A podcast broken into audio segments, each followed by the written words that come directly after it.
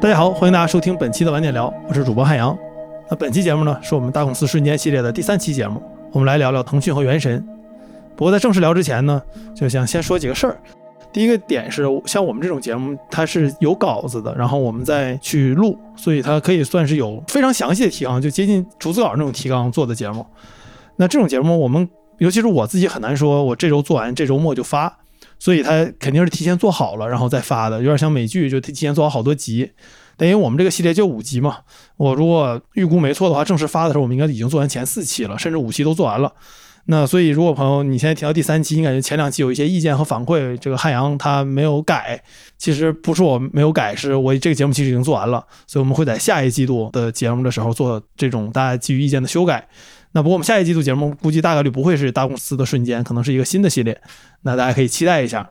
然后第二点是有朋友问有没有这个逐字稿，像我们这种节目它是音频节目，音频节目和文字本质上是不一样的，它是不同的媒介，所以音频节目的逐字稿。转出来之后，它甚至还不如采访，因为采访还是对谈，但音频节目很多时候是写给我作为一个主播看的一个类似提纲一样的东西，所以它不太会有文字版，因为它毕竟不是文章，所以大家见谅一下。就如果你期待我们有一个逐字稿，可能要失望了。然后另外一点是。我们是大公司的瞬间啊，它不是大公司的现在，是它过去的某一个瞬间。现在的瞬间我们还没有办法讲，因为还没有过去，所以里面的很多信息其实是，尤其这集可能更明显一些。因为我在录节目的时候，字节游戏发生了很大的变化，但这个我的准备的内容没有改，是因为我们讲的其实是过去几年中发生的事情，尤其是某一时刻发生的事情，而不是现在发生的事情。所以有很多东西，如果你觉得说，哎，讲的是不是过时了，那。是故意的，包括很多数据，我们特意都没有用现在的数据，因为没有意义。我们讲的是过去的瞬间，不是现在。对，所以想说的就是这些。那本期节目我们就来聊聊腾讯和原神，他俩没有一个所谓的某一时刻，比如说他俩发生了什么故事，而可能是一个相对在这几集节目中比较长的一个瞬间，就是原神诞生前后的一些事儿吧。如果你是一个帝国，你最怕什么？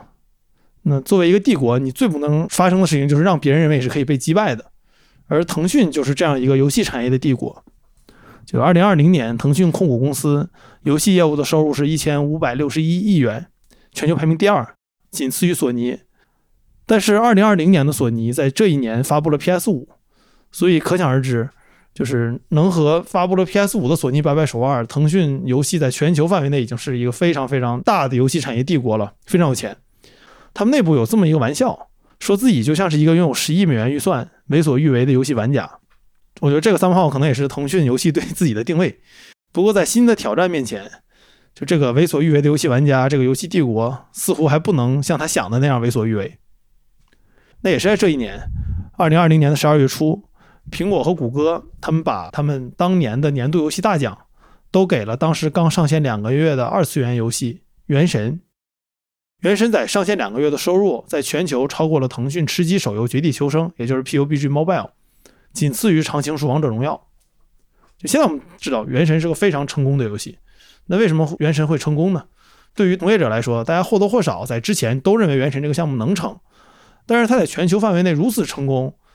就至少根据我看到的晚点的采访的资料，百分之九十九的从业者们应该是没有想到的。就大家没有想到说，原神的这背后的制作公司米哈游。这样的团队能做出这么火爆的游戏，所以米哈游在前期也不是特别好找投资，因为大家不太信这个事儿能这么成。那有从业者总结，原神的成功是叠加了二次元全球流行的风口和手游三 A 化的趋势，就这两个事儿合到一起了。那什么是三 A 呢？就是一般我们会说三 A 游戏，就它一直是这个游戏行业的一个圣杯，但三 A 这个词一直没有明确的定义，就如同你一直不知道这个圣杯具体是哪个杯子一样。不过有一点是公认的。三 A 游戏资源投入量极大，所以在很长一段时间里面，三 A 游戏更多说的是主机和电脑游戏。那其实最多说的还是主机游戏，因为只有在我国，电脑游戏是比主机游戏可能更火的。或者说不说更火，至少能分庭抗争的。但是在欧美这个主流的游戏市场中，当然我们也是主流游戏市场，但是在他们的游戏市场中，其实主机游戏一直是大头。所以主机游戏说三 A 一般是说给某款或者说某两款主机游戏做的这种资源投入量特别特别大的游戏，然后画质特别好，代表了某种次时代画质，然后有一些开创性的东西，或者不开创什么，至少它投入的钱很多。但你像手机，长期以来手机的性能是没有办法支撑高画质的大型游戏的，所以它不需要那么重的资源，所以也无所谓三 A 不三 A。你一个消消乐要什么三 A 呢？对吧？三 A 意味着钱、钱和绝对的钱，在原神背后是当时成立了七年的开发商米哈游。那二零二零年的米哈游只能算是一家中等规模的游戏公司，在他做原神之前，只发布过四个二次元风格的游戏，最有名的游戏是崩坏系列。对于不玩游戏的人来说，米哈游的存在感几乎为零。他的 CEO 刘伟有一次说，原神的研发投入了超过一亿美元，它是米哈游的一次豪赌。原神在二零一七年一月立项，最终开发人员超过四百人。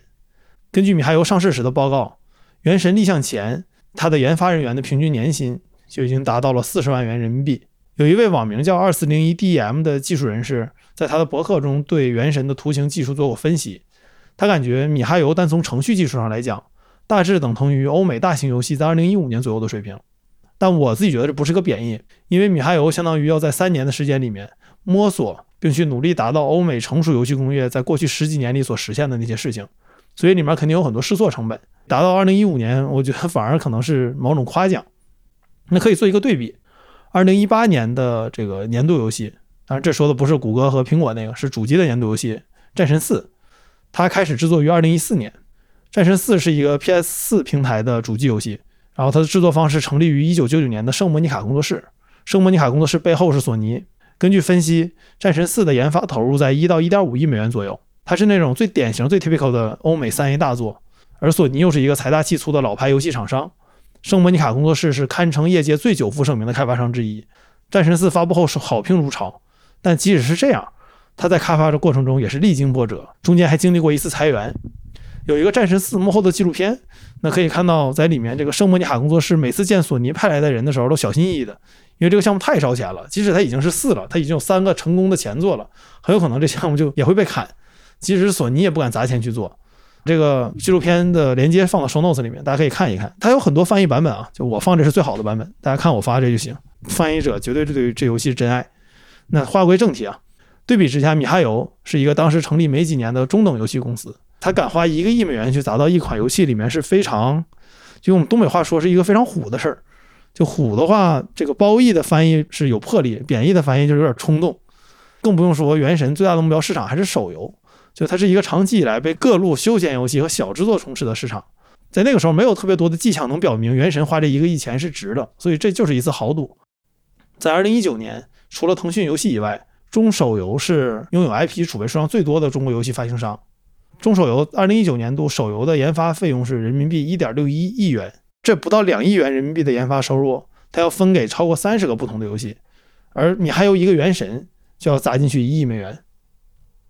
米哈游不光要做当时看起来有些不可思议的大投入，还要正面和腾讯硬刚。腾讯拥有全中国最大的社交网络、最大的游戏直播平台和游戏营销发行渠道，就它的人工智能算法可以用超过两千个维度细分目标人群，十毫秒就可以判断要不要给一个用户投放游戏广告，如果投的话投多少钱。当然，我们作为用户来说，这听着不像什么好事儿。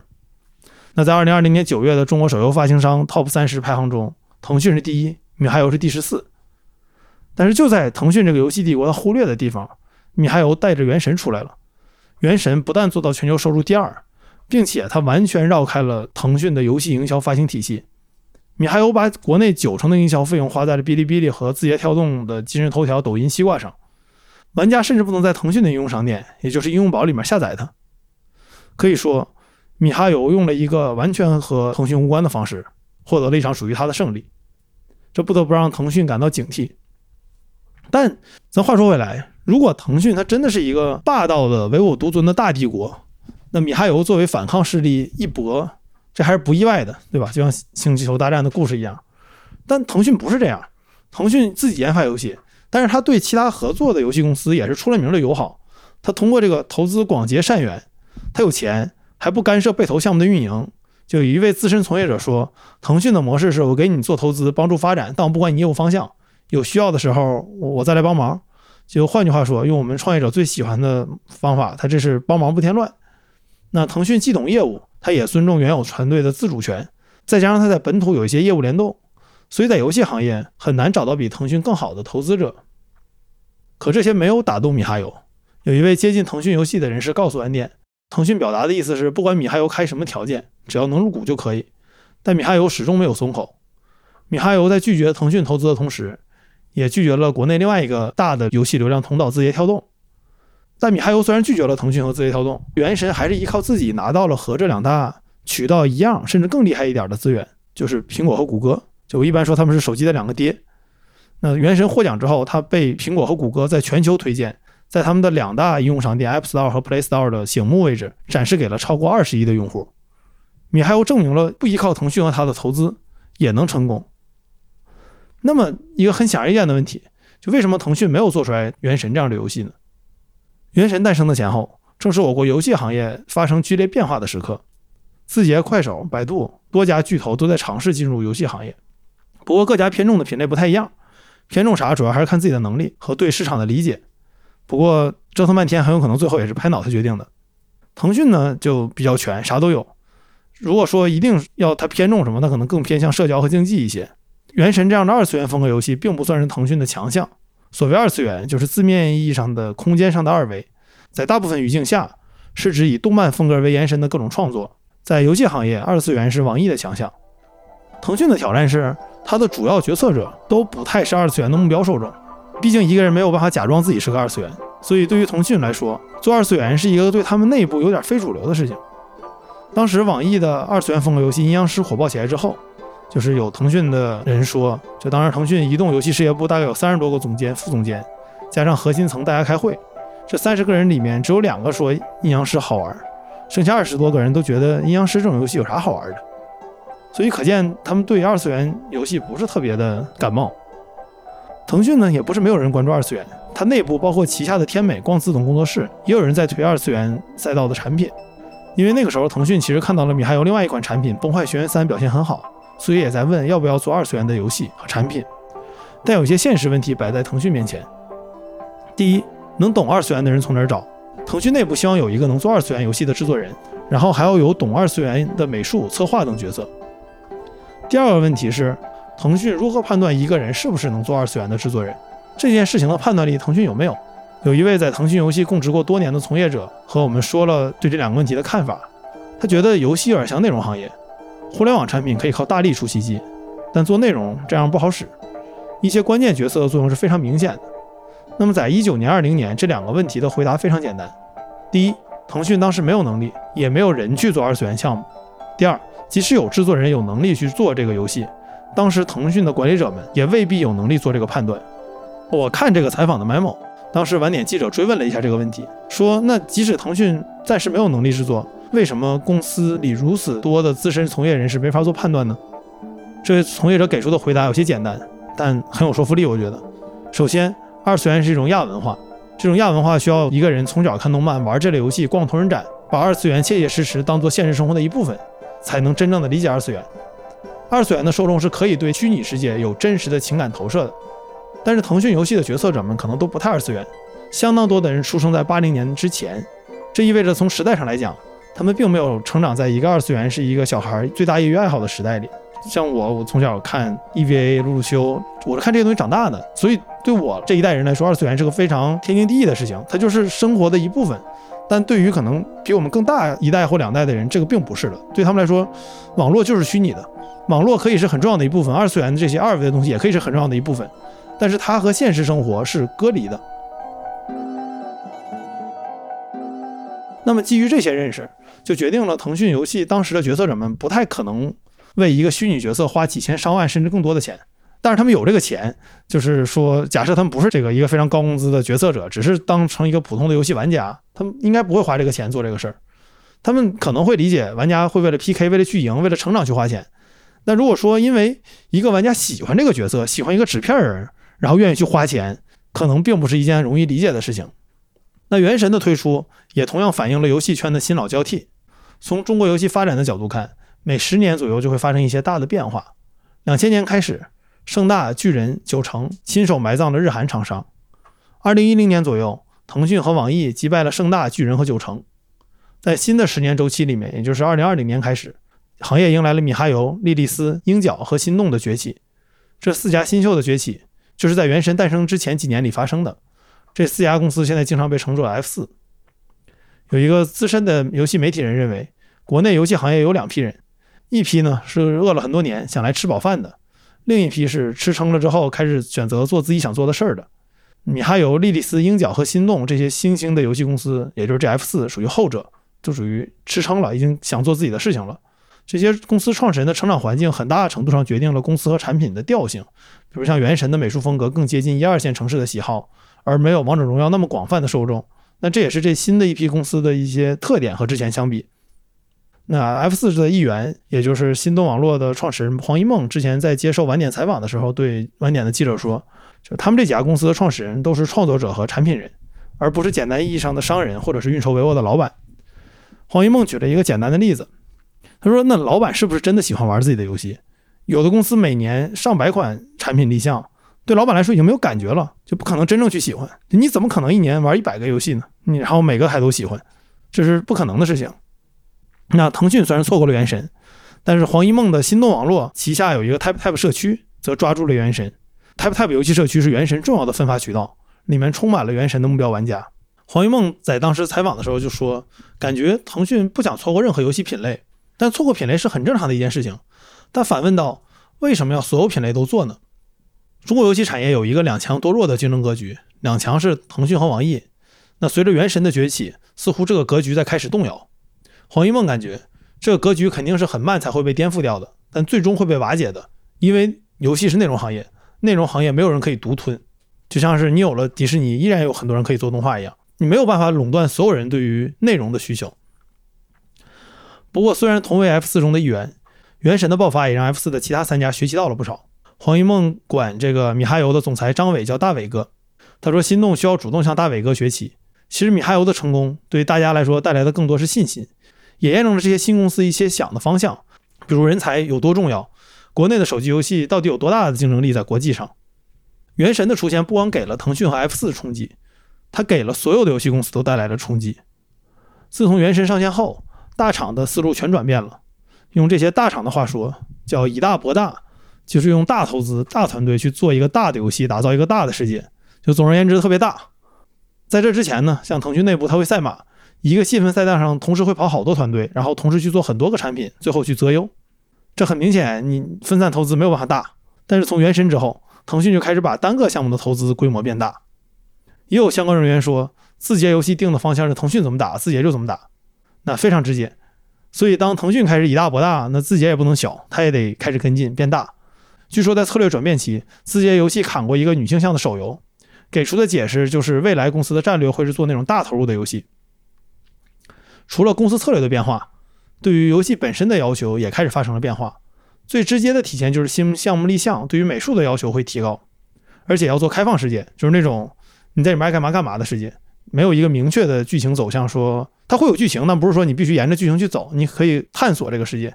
那这些都需要高投入啊，因为你要给玩家一整个世界。像曾经的卡牌游戏，很明显投入就不怎么高，否则消消乐这肯定更不高了。而另外一些即使是二次元风格的游戏，它投入也没那么高，一个角色的建模可能不过三四千面。所谓的面就是代表了一个模型的精细程度。就如果一个人他是一个游戏的角色。那么这个角色如果只有六个面，那它最多是一个立方体，就像 Minecraft 一样。而这个模型上的面数越多，它的曲面就越自然，因为曲面是靠这个小的平面拼出来的，那么看着就越精细。原神之后，一些大项目的建模从最开始的三四千面，开始往两三万面、三四万面的精细度去发展。那模型越来越精细，模型上的贴图也要画得越来越精细，那就需要更好的画师来加入。二次元画师们的身价水涨船高，手游也开始变得不仅仅像手游。其实《原神》在手机上的画质并没有比其他游戏强特别多，但是《原神》有桌面版啊，可以用电脑玩，所以很多人在评价《原神》画质的时候，说的是电脑上的画质，这就属于这个骑王赛马的故事了。就拿手机的画质和电脑的画质比，那肯定是觉得《原神》的画质更好，这也成为了一个趋势。那有多家大厂的新项目都在学习《原神》这种适配不同平台客户端的多端化，那这也是有挑战的，因为你单纯针对手机，你很多东西就考虑手机性能就这么点儿，做太好没有意义。那现在如果你要做多端的话，那就要向上优化，向下适配，两个都要，一切都变得更复杂，又要考虑到电脑的配置，又要考虑到手机的配置。有一个从业者举了这么一个例子：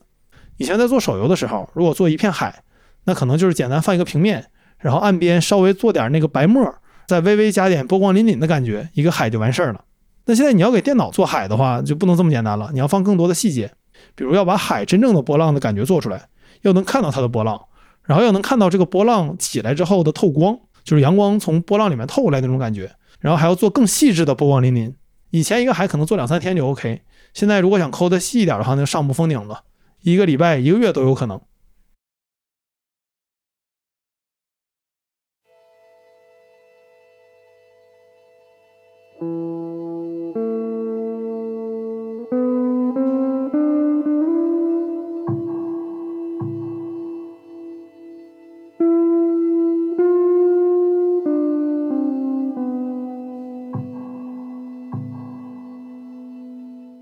这些大项目投入的时间和精力，还有金钱，为的是一个发生在明年，也就是二零二三年的战争。因为即使是再好的游戏，也不会永远被玩家喜爱，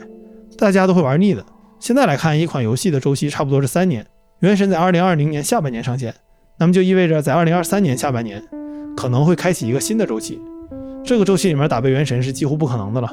但是下一个周期里，鹿死谁手尚未可知。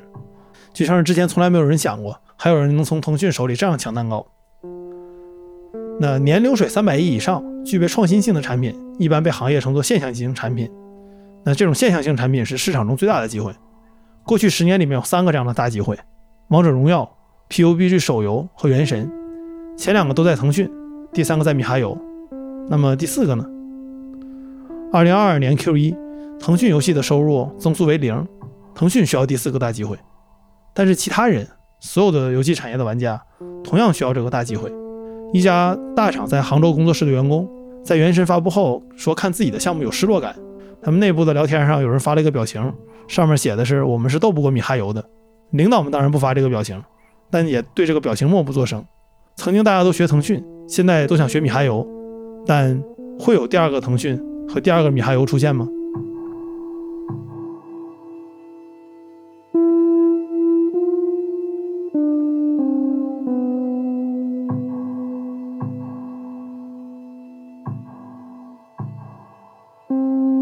呃，本期节目的素材来自很多文章，但主要是来自于腾讯游戏错过原神这篇文章，是二零二零年的一篇文章。然后作者是高洪浩，编辑是黄俊杰。这篇文章大家在收 notes 里能看到，大家可以看一看这个原文的一些内容，写的非常好，挺有意思的。那我们下期再见，各位，拜拜。